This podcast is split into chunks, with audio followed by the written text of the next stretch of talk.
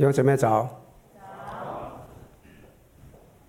不屈不挠，是我们专注在哥林多后书的一个系列。我们高兴又在这里一起来敬拜我们的神啊！今天我们要回顾这一本哥林多后书，我们要来看一看这部这部分经文主要的思想是什么。我们要来结束这个系列。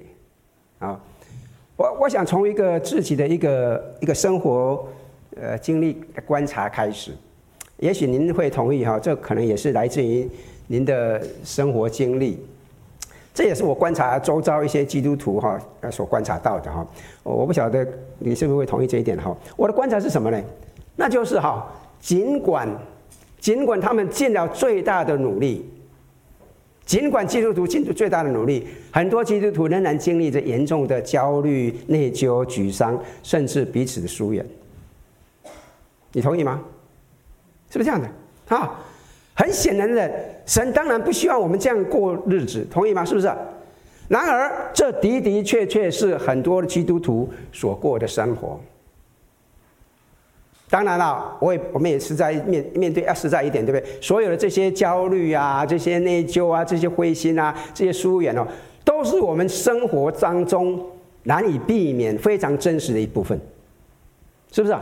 不管你是不是基督徒，我们都会碰到这些事情，同意吗？是不是？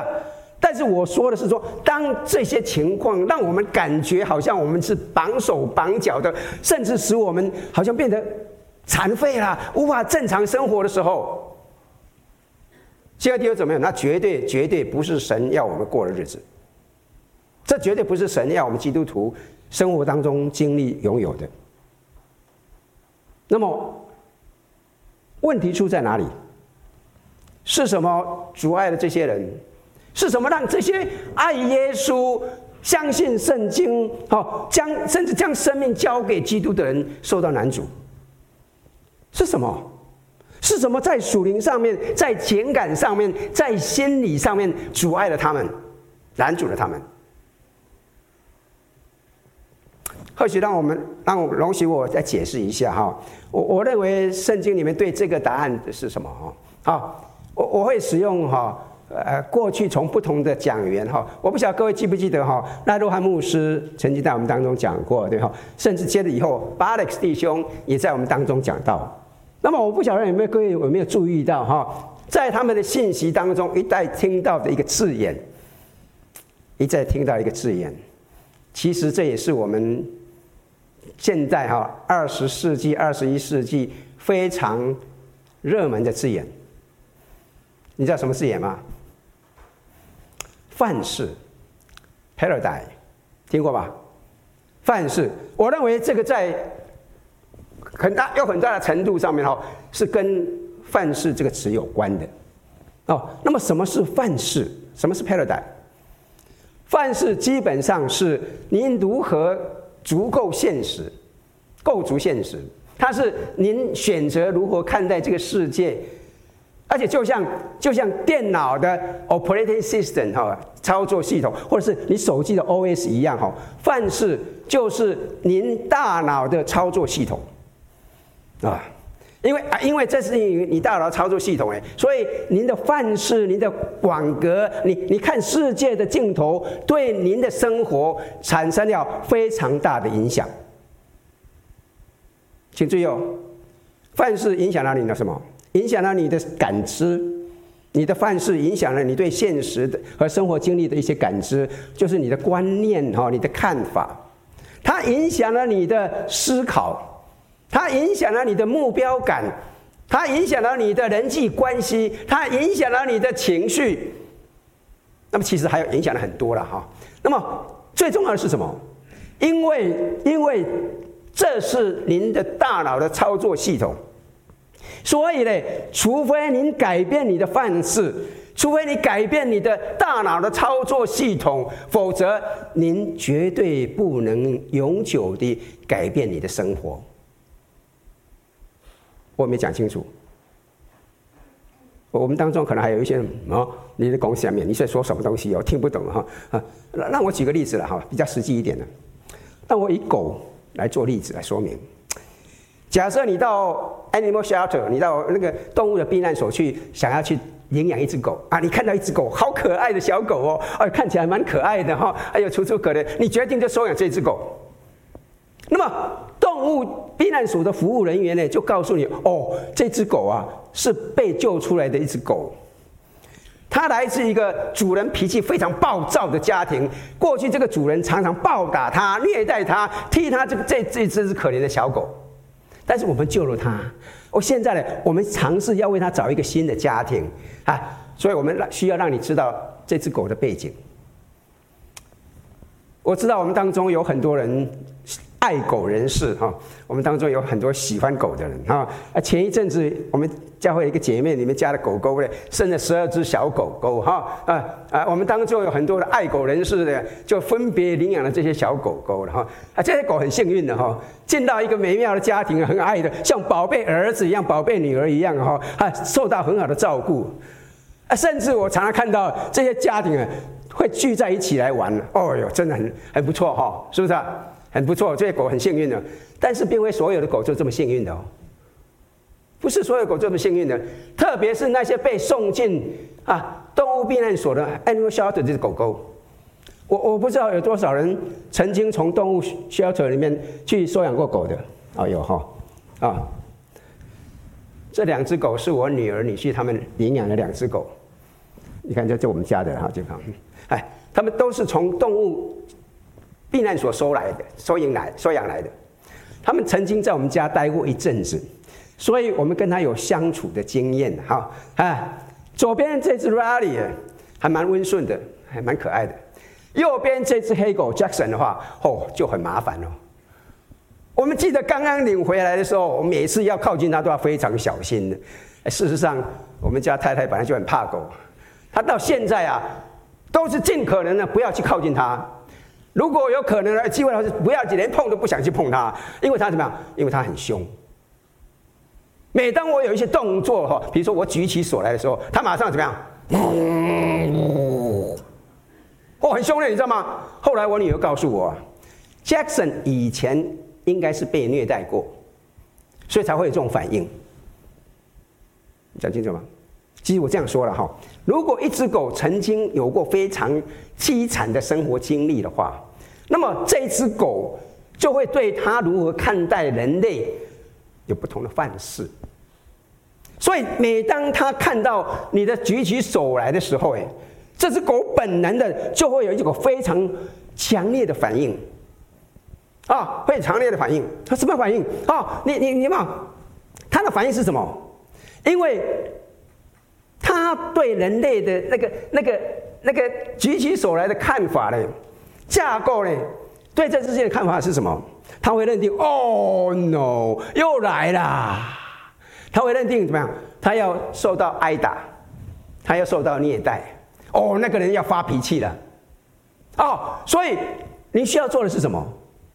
所以你需要做的是什么？你需要让这只狗啊知道，哎，你需要改变你这个你这个小奶的小奶袋瓜里面对人类的看法来看我。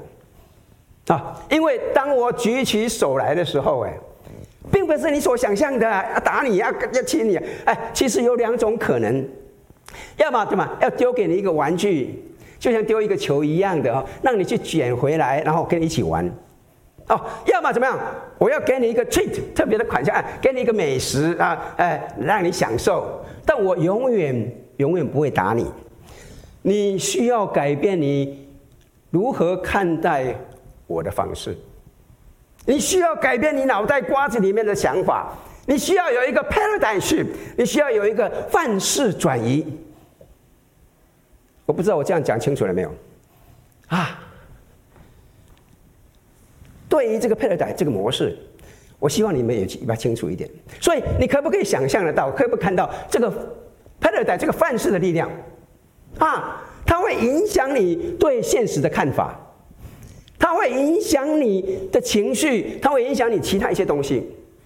而对于您，对于我也是一样，亲爱的弟兄姊妹们，即使是那些自称为基督徒的人，我们常常在我们的信仰上，啊，我们常常会容易受到过去生活经历的一些影响，我们过去的背景，我们所受的教育，我们所经历，我们都会受到一些影响，啊，好，会强调以前的经历，那么这些经历呢，就塑造了我们看待世界、我们看待他人、看待自己的方式。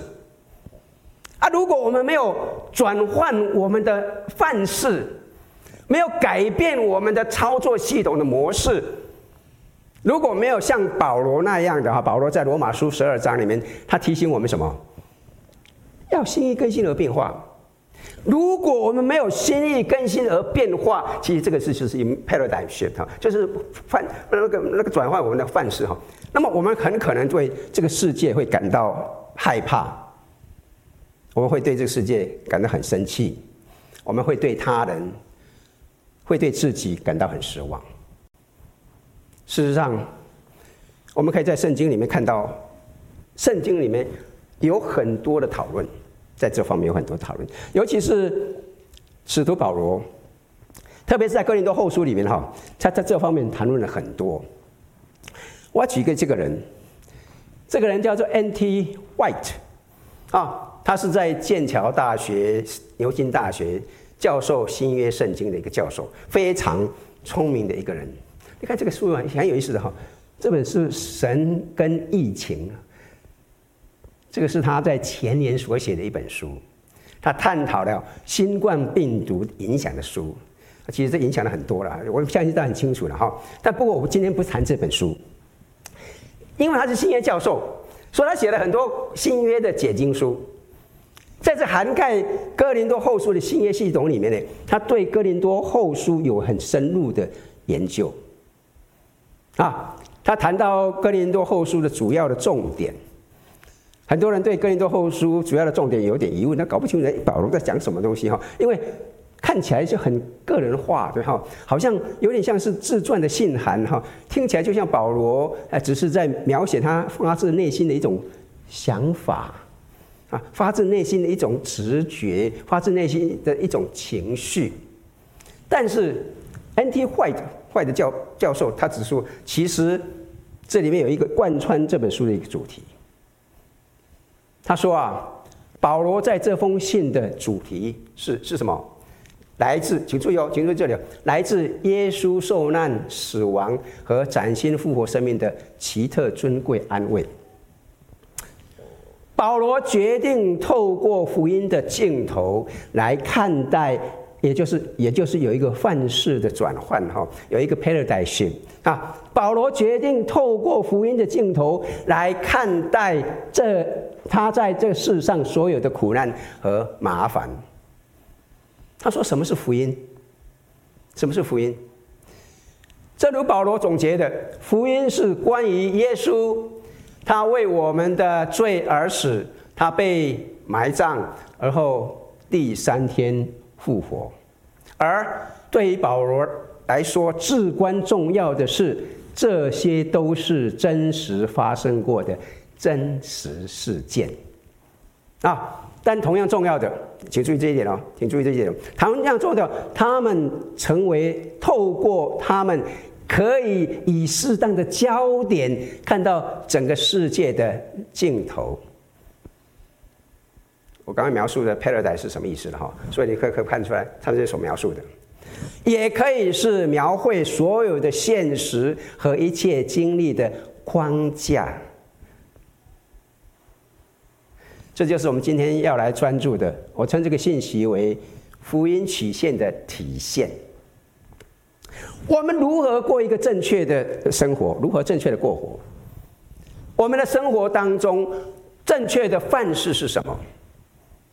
请注意哦，对于保罗而言，哈，福音很简单，福音很简单，福音就是什么？福音就是耶稣为我们的罪而死，又复活了，赐给我们新生命。请注意，各位，请注意这里哈，我们可以说哈，福音有一个形状，我们可以说福音有一个哈，就像道中形的曲线，对吧？同意吗？啊，各位请注意哦，耶稣呢，从天降下来，从荣耀中降下来，然后呢，一路成为人的样式，甚至为我们的罪死在十字架上。然后呢，后来他又复活了，得了新的生命，所以我们也可以有一个新的生命。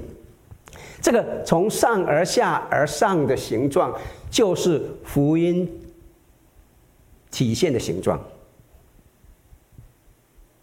我我希望我讲清楚了哈。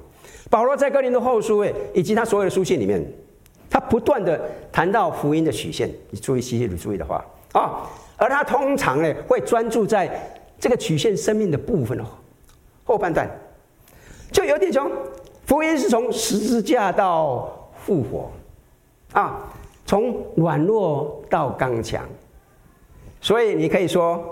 哥林多后书的主题是：成为基督徒就是拥有福音曲线体现的生活。啊，现在我们当中可能有一些人还是不明白，许弟兄啊，你在说什么？我不明白你在说什么了。哈，让我来专注一下哥林多后书来解释一下。其实，如果您在过去这这个系列里面一直跟我们在一起的话，我相信你不会不会陌生了哦。实际上，你可以一次又一次的看到这个保罗呢谈了三件事情。保罗谈了三件事情，如果你明白的话哈，那么这个可以彻底改变您的生命，这可以改变您在困难的时候哦坚忍的方式，这个可以改变您处理失望的方式。这个改变可以改变您鼓励他人，包括你自己，包括你家人的方式啊。成为一名基督徒，就是让你的生活以三种方式被福音所塑造、所体现。首先呢，福音曲线给了我一个我生命的模式。我将会将大部分的时间花生花花在这一点上，因为保罗使徒保罗在哥林多后书里面，他大部分的时间都是花在这一点上面。啊，福音是从死到生，从受难到复活的形状，这可以成为您我啊看待整个人生经历的模式。而在这一点之下呢，有三个小点是我们需要注意的。首先呢，好，这个改变了我看待我苦恼的方式。保罗特别说：“哈，哈，对他而言呢，这个改变了我看待困难、看待苦恼的方式。我的苦恼，保罗这样说，这其实哈，我我们我们一再提到了，哈，有点像这个关键经文。其实我们已经读了好几次了，哈啊，我四面受敌却不被困住，心里作难，怎么样？却不致失望哦，遭逼迫却不致不被丢弃，被打倒了却怎么样？却不致死亡。为什么？”为什么？因为我们身上常带着基督的死，使耶稣的生也显明在我们身上。因为我们这活着的人是常为怎么样？耶稣被交于死地，使耶稣的生在我们这必死的身上显明出来。保罗在说什么？他是在说。这个就是我如何看待生命的这个方式啊！他说，在基督徒的生命当中，他总是有一个模式啊。我们总是可以期待死亡，也可以期待复活啊。既有死亡，也有复活。有时候是实质性的，有时候是隐喻性的。我们可以期待死亡和复活啊，十字架。空坟墓，十字架，空坟墓，十字架，空的坟墓，死亡跟复活是不一样。这就是保罗可以说什么？是的，我们四面受敌啊，我们的苦难不是假象，是真实的。我们有十字架，我们面对有死亡，但是我们不被困住，我们没有被垮倒，被被压倒。为什么？因为他预期这两者都会发生，他知道会有死亡，会有困苦，会有难处，但是他期待的有复活。亲爱的弟兄姊妹们，拥有这样一个模式，这样一个范式，对于您，对于我来说是非常非常重要的。讲清楚了吗？根据我的观察，大多数的基督徒，期望其中的一个。啊，如果你如果你只期望其中的一个的话，哈，你会很麻烦，你会碰到很麻烦。怎么说呢？比如说，如果你是期待复活的话，哈，那么一个接了一个，你你期待你生命当中都是胜利，都是得胜的，都是很棒的。但是我们生命当中会不会有糟糕的时候出现？会有的。会有难处，说不定还有什么，还会屋漏偏逢连夜雨，对不对？啪啪啪啪，一大堆问题出来。那么，如果你只期待得胜，如果你只期待复活，那么你这样，你就会变成震撼啊！怎么会这样子？许长老不是说我们在生活当中都是一起得胜的吗？我怎么没有这样讲哦？对，我们唯一得胜就是得胜吗？怎么会变成这样子？难道神忘记我了吗？哎呀，难道神恨我了吗？难道神不再爱我了吗？难道神已经离弃我了吗？各位有没有讲过这种话？我们也可能就这样子哦，因为我们生命当中，我们范式里面，我们的模式里面，我们认定我们生命当中永远是得胜的。当你有这样想法的时候，一碰到困难，你就会完蛋了，你就开始对怀疑神了。神啊，你在哪里？神啊，你是不是离弃我了？神啊，你是不是不爱我了？你可能仍然相信神，但是怎么样？你对神产生一个大的怀疑。我有没有讲清楚？好，请注意哦，正如我之前所说的哈，我们的神永远不会失败。我们的神知道如何得胜，但请容许我提醒各位，有时候的确看起来就像一个失败，很实际的。我们上次看到了十字架，耶稣基督被钉在十字架上，到底看起来是得胜还是失败？失败的，怎么会钉被钉在十字架？对不对？对，看起来就像失败的，但是怎么样？但是却是一场胜利。你的。凡事要转换，你心思要改变过来。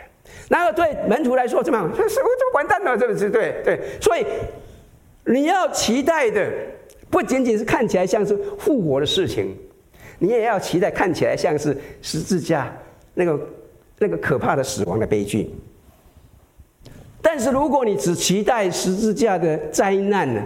哎呀，基督徒永远都是被被被苦难的，都是一定要碰到难题。那么你会有什么问题？你会发生什么？你会对自己的未来感到悲观，感到绝望。反正就是这样子吗？就是这样子吗？就是这样的意思了。请注意哦，请注意弟兄姊妹们，在我们的生命当中，这两个都有的，这两个都有的啊！耶稣基督的生命就是这样子，两个都有。是不是啊？好，生命当中总有十字架，在我们的生活当中，总是会有不一样的难处临到我们。你你你以为基督徒不会生病啊？你以为基督徒不会碰到难处啊？你以为基督徒不会碰到苦楚啊？你以为基督徒永远不会跟神说：“神啊，为什么这样子？”会不会有？对，圣经耶稣说：“你们在世有。”苦难要面对很实际的，在我们生活当中都是会有的。我们总是会有各样的十字架，非常现实、非常实际的。请你注意哦，当你碰到难处的时候，你碰到苦苦楚的时候，那不是因为神不爱你，那不是因为神生你的气，那不是因为神的惩罚你、抛弃你，那是很实际的。我们生活当中的十字架。全世界的，甚至耶稣基督生命就有十字架，同意吗？但是我们也有复活，生命当中的确会有十字架，会有难处，会有苦处，但是有复活，我们有新的生命，我们有新的恩福，我们有新的开始。亲爱的弟兄姊妹们，这就是福音曲线的体现，这就是耶稣告诉我们基督徒生活的形式。福音曲线的生活模式，给了我一个。生活模式，啊，它不仅仅是改变了我看待我的困难，不仅是改变我看待我的苦楚的方式，而且这也改变了我看待未来的方式。保罗非常相信他死后会复活。他说什么？他说自己知道那叫主耶稣基督复活的神啊，对，也必叫我们与耶稣一同复活，并且。并且叫我们与你们一同站在他面前。哇！请你不要错过最后这句话，非常美丽的话语，与你们一同站在他面前。他说：“我们不仅仅是要复活啊，我们要像耶稣基督一样，拥有一个复活的身体。我们要遇见耶稣，而且你知道吗？而且你知道吗？我们也要和你们在一起，在那天的时候。这意味着我们将保留我们的身份，我们会有荣耀的身体，会不一样的哈。诶，在天堂看到的许学顺，大概不会像这样子哈。你看，还是知道许学顺的，但是。”会看起来是蛮英俊潇洒的，哈，蛮高的。好的，Anyway，好，来，我们然后保有这个身份，但是你仍然是你，你怎么样？现在想念的，你所爱的，哈，他们将仍然是他们，但是我们会再相聚。我讲清楚了吗？你看到没有？这个就是福音的形状，死而复活，新的生命。为我们提供一个看待未来的范式。我们可能我们所爱的人离开我们，但是这句话，我希望我们每个人都看重这句话。这告诉我们，将来有一天我们会在一起。我不晓得各位有没有注意到哈，每次到的那个什么退伍军人节啊，或者是感恩节或圣诞节的时候，那个那个那个电视节目那个那个新闻里面，常常会播放一些什么？播放一些诶诶、那个那个那个军人哈，忽然间回到家里面，让家里团聚的一些一些影片，有没有看过？哎，很多时候他们回来的时候，家人都不知道哎，然后他们忽然间出现了，哎呦那个情况哦，你知道吗？我我每次看到那个东西都很感动，啊，我每次看到就觉得哎呦好棒，好温暖哦。每次看到就是泪眼盈眶的。比如说，让我们来看这一段视频。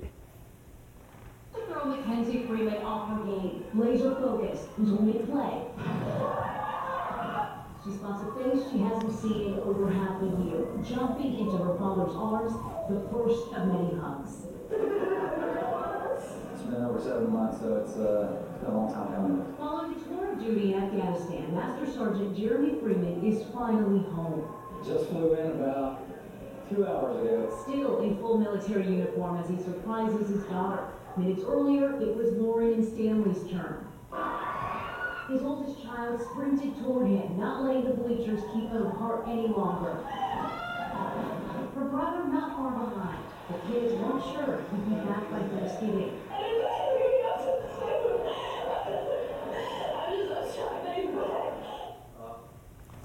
对不起啊，因为我没有来来不及把它翻译成中文的字幕。不过我想这个看视频就已经不用多说了哈。我看可以理解嘛？对，同意吗？看到没有？哦，那个那种那种重重聚在一起的那种情绪，是不是？好，这就是保罗在这件经文所期待、所提醒我们的。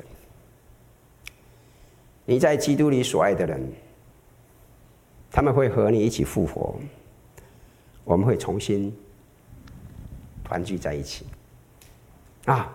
请注意哦，保罗并没有说我们基督徒不会有苦苦难，保罗没有否认失去的痛苦，他只是说：“嘿，我们都知道了哈，耶稣受难之后的日子啊，哎，耶稣受难的确很糟糕，同意吗？耶稣受难的确很糟糕啊，但是但是复活节的早晨。”太棒了，阿门。受难日的确很糟糕，看起来好像没希望。但是复活节的早晨，那个空的坟墓，真的是太棒，太棒了。他通过这个模式来看待他的未来，然后。当我以福音曲线的模式来看待生活的时候，这个会改变我看待他人的方式。这个改变我看待他人的方式，啊，因为因为我以充满希望的方式来看待其他的人。保罗在第五章第十六节说：“所以，我们从今以后，请注意哦，他谈论到了一个。”范式啊，我们从今以后不凭着外貌，不从世俗的角度，不从一个世俗的框架认人了。好，第十七节，若有人在基督里，他就是新造的人，旧事已过，都变成新的。大家都很熟悉的这段经文。第十八节，一切都是出于神。他借着基督使我们与他和好，又将劝人与他和好的职分赐给我们。很棒的经文，我们都唱诗已经谈过了，对不对？是不是？很棒。换一句话说，复活已经发生了。复活已经以一种方式发生了。当人的旧生命一死，就被提升到一个新的生活方式当中。如果如果你没有这种福音起现的那个范式，那么你就会陷入一个看到你生命当中都被困住啊，在他们旧有的生命当中就旧有的坏习惯里面的范式。啊，你永远不会相信他们会改变，你永远都是这样子，都是这样子，你都是这样子，你他们他们自己连自己说不定相他们都相不不相信自己会改变，说不定你自己也一样，你想你你觉得你永远不会改变。但是如果你相信十字架会转成复活，如果你相信这个福音的曲线，如果你相信孤苦可以重新活过来，在耶稣基督里面，在神里面啊，不管怎么样，孤苦都可以活过来，那么这个范式就会告诉您，没有人会走得太远，没有人会走得太远。常常有人跟我讲说：“我的孩子现在离开神了，怎么办？”我常常提醒他说：“如果他是信耶稣的，啊，如果他是在神里面的，他不会走太远的，神仍然会把他带回来的。这完全是适用你现在所想象的，你那个孩子，你那个朋友，你那个亲戚，甚至包括你自己。”这意味着，当我们透过福音的曲线看人的时候，救赎总是可能的。请注意这一点哦，救赎总是可能的，而且失败永远不是最终的。阿门。你们很不怎么兴奋的样子啊，好不好？请你跟旁边人讲说，我们的失败永远不是最终的。亲爱的弟兄姊妹们。哥林多后书这一章这一节经文告诉我们，意味着那些相信耶稣基督的人，成为基督徒的人，都是一些新人，他们不再一样了，因为旧有的生命已经过去了，新的生命已经开始了。请容许我再说一遍：当一个范式转换的时候，他的框架，他如何看待自己的时候，就发生了变化。啊，请注意哦，尽管一个人从小是基督徒。尽管他是从在教会里面长大的，我告诉你一件事情，他仍然有自己的范式，他仍然有自己的思维方式，他仍然有自己的传统与操作所模式。我讲清楚了没有？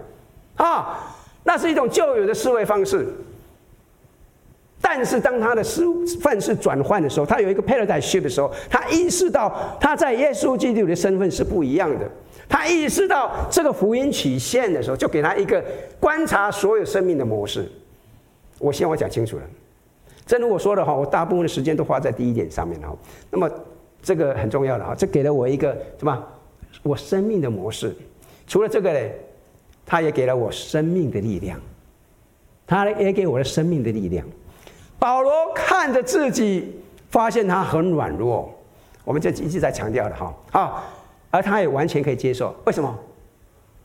为什么？因为他看到的是十字架上的耶稣。他也意识到什么？就正是在耶稣基督最软弱的时刻里面，神的大能得以从历史上最伟大的方式展现出来，是不是这样的？啊，你看哥林多后书十三章第四节啊，保罗说什么？当我软弱的时候，神是刚强的。阿门。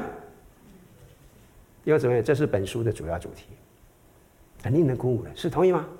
事实上，我们越软弱，神就越刚强。阿门。很重要的，亲爱的弟兄姊妹们，很重要的啊！也许你在想，我不知道哎，我就是不能做到我认为神要我做的事情。也许，也许的确是这样子，也许你的确做不到。说实在，很多时候我们做不到，平常我们自己做不到。但是请注意，我们做不到，谁可以？你们怎么不讲呢？奇怪，我已经很久没有做这个事情了。我我希望我们再来做一次，好不好？大家都站起来。我已经很久没有做了，好不好？大家把手指头指着自己，说：“我不能，但神能；我不能，但神能。”阿门，请坐。请弟兄姊妹注意，弟兄姊妹，请你注意，我做不到，但是神可以做得到。阿门。我。你你知道？你你你，如果你相信这一点的话，这实际上可以衡量你相信这一点所带来的差异。如果你相信这一点的话，在你生命当中很不一样，可以活得成不同，同意吗？哥林多啊，不不，哥林多，哥罗哥多伦多大学的研究人员他发现了，还他们做了一个很有意思，他们做了一个电脑，把它弄好好，他们他们就发现了，相信神的人呢，他们的大脑在面对不确定性的时候更加冷静。我应该去把那个照片拿起来。他们在在那里面装装了一些那个那些测试仪器哈，观察脑波的变动哈，啊接了各种电极了哈，很有意思哈。然后各各种不同情况里面来观察那个脑波的变化。他们发现呢，那些说我可以肯定我是相信神的人，他们的焦虑比一般人减少了百分之三十三和深。然后更有意思的哈，技术上讲哈，当你产生焦虑的时候，你就要。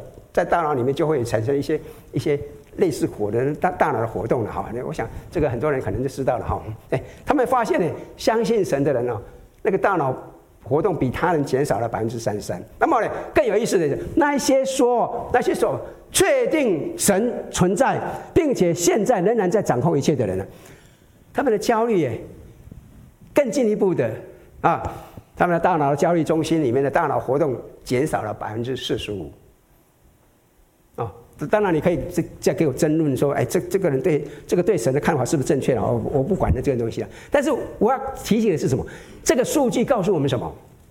这个数据不能够证实神存在，我完全同意。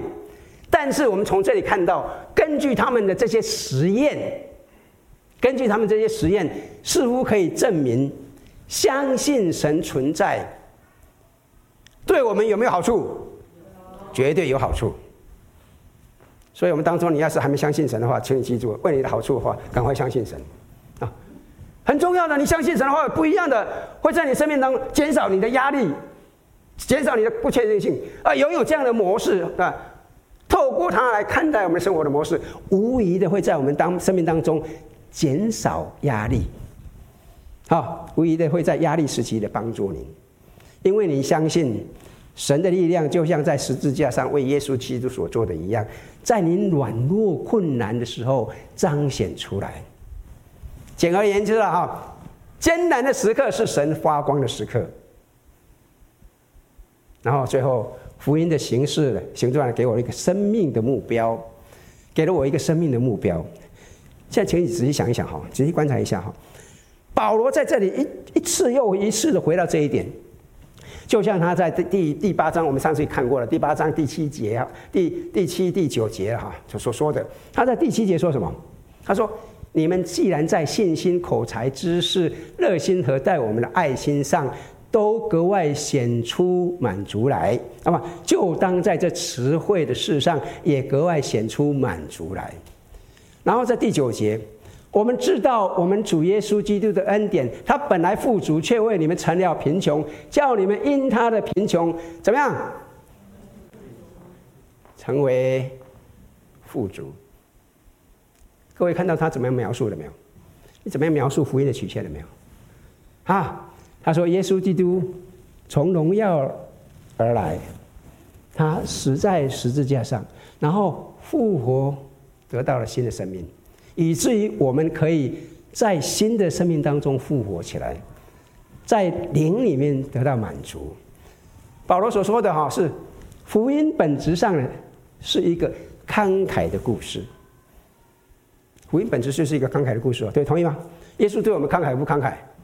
非常的慷慨。耶稣对我们非常的慷慨，他，你看，这就是他看待我们生活的模式的方式。神对我们非常非常非常的慷慨啊啊！顺便说一句哈，这封信是保罗为着在耶路撒冷经历饥荒，我们上次讲过了，那个教会发起的那个食物资源的那个一段一段一个故事，一段部分一部分的这样。但是请注意哈，慷慨我们会慷慨的主要原因是什么？因为是什么？我们主要因为要慷慨，是因为什么？慷慨是。恩典，一个例子，是福音曲线一个活生生的例子。慷慨是恩典一个活生生的例子，亲爱的弟兄姊妹，而这就是为什么哈，这一点非常重要的原因。你你可能已经注意到了哈，在这个后现代时代里面，人们并不喜欢，不太倾向于喜欢基督的信仰。这个后世代里面常常不是这样的哈，或者是说现代人对一般宗教了，其实一般宗教，特别是基督教里面没有超级喜爱的倾向，所以现在很多年轻人都不到教会里面来啊啊！所以当我们去帮助有需要的人的时候，或者是我帮助那些流离失所的人的时候，其实这也是耶稣要我们去做的，同意吗？啊，那么我们就给人有机会是说，哇，在这个地方，在这个最重视帮助有需要的人，哎呀，居然是那些耶稣人。这到底为什么啊？啊，所以他们就开始就讲那个两个就放在一起。那么，当然我们希望就是说，他们会经过这样子的话，会看到怎么样？看到我们的慷慨，是因为我们正在过一个福音曲线的生活。我们慷慨是因为耶稣基督慷慨的带我们。我们慷慨是因为我们过着福音曲线的生活。请注意哦，耶稣基督借着他的牺牲，给了我们的新的生命。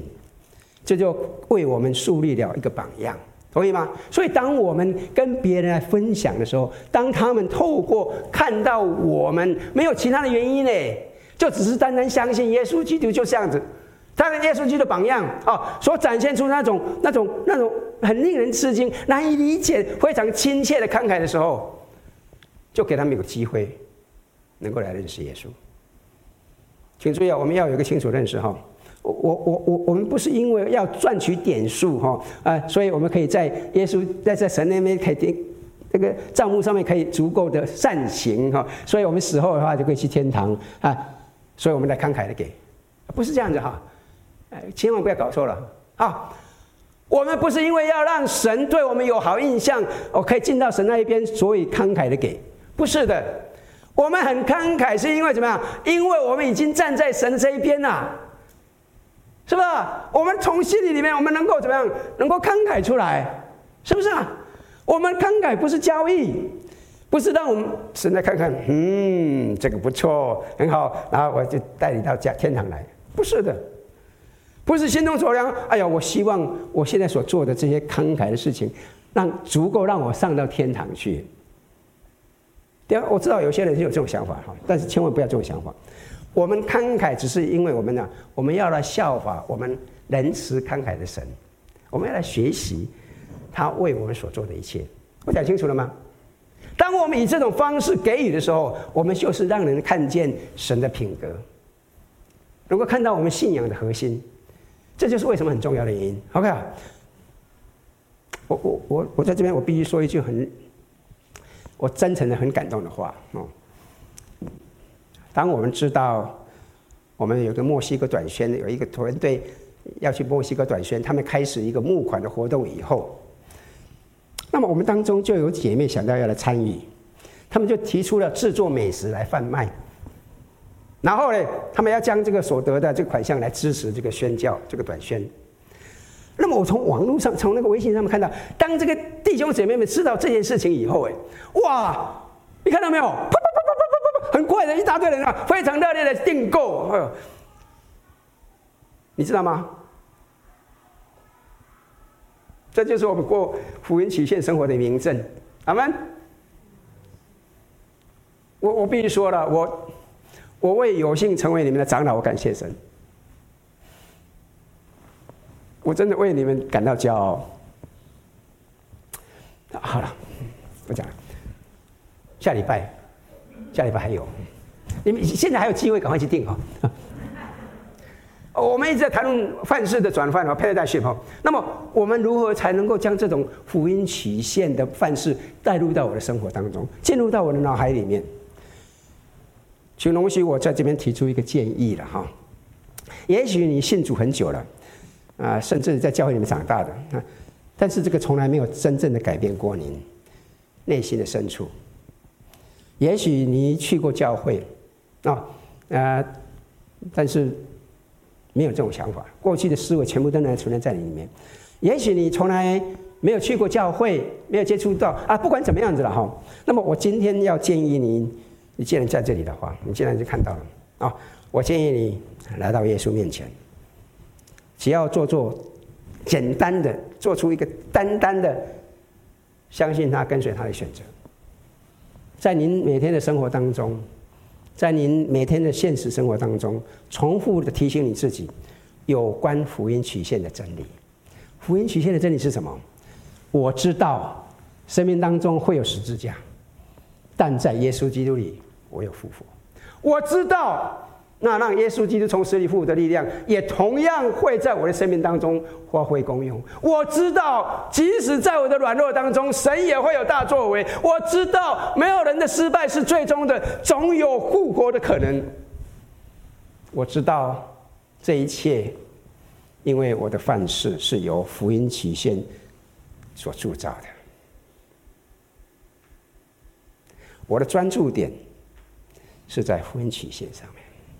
的确会有降下来的时候，但是总是会升上去。阿门。这也是今天的主要重点。成为一名基督徒，就是让福音的故事、福音的曲线深深地扎根在你我的内心里面，以至于我们被他所塑造。作为一名基督徒，让福音的故事深深地进入到。您的内心，以至于你可以被他所塑造。保罗在哥林多后书这个系列里面，一再告诉我们什么？请你注意，亲爱的弟兄姊妹们，无论发生什么，无论您的工作在这个不确定的时日里面发生了什么，无论您的业务、你的公司、你的工作发生了什么。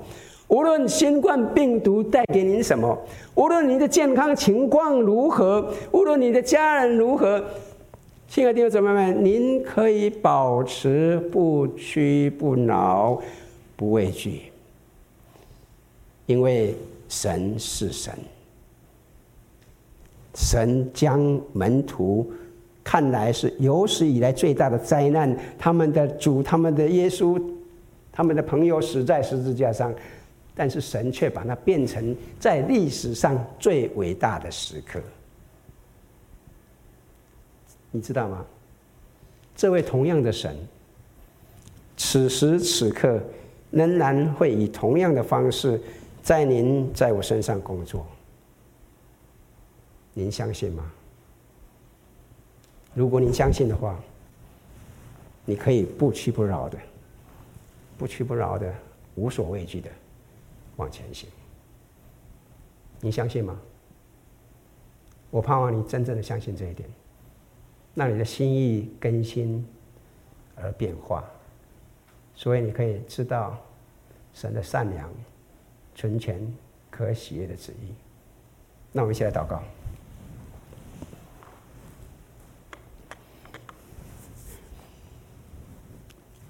天父，谢谢你，因为我们知道。你在我们生命当中都有你的心意，孩子，谢谢你过去，你借着保罗在哥林多后书这样一些描述里面，你来告诉我们在我们生活当中怎么样的过日子。主的确，就像这个福音曲线所展示的，我们生活当中有高处，也会有低处。主，但是不管我们落在什么样的低处里面。我们可以在你里面拥有那复活的生命，我们可以在你里面经历到你在我们的带领，我们可以经历到你丰富的爱，我们可以经历到你不改变的爱，你可以让我们过一个不一样的生命来。天，我求你帮助我们，让我们在生命里面，让这样一个福音的曲线的体现，能够深入在我们的生命当中，让我们在你里面能够无所惧怕，让我们真的能够不屈不挠的勇往直前。我们谢谢你，感谢你，愿荣耀颂赞的归给你，奉靠主耶稣圣名，阿门。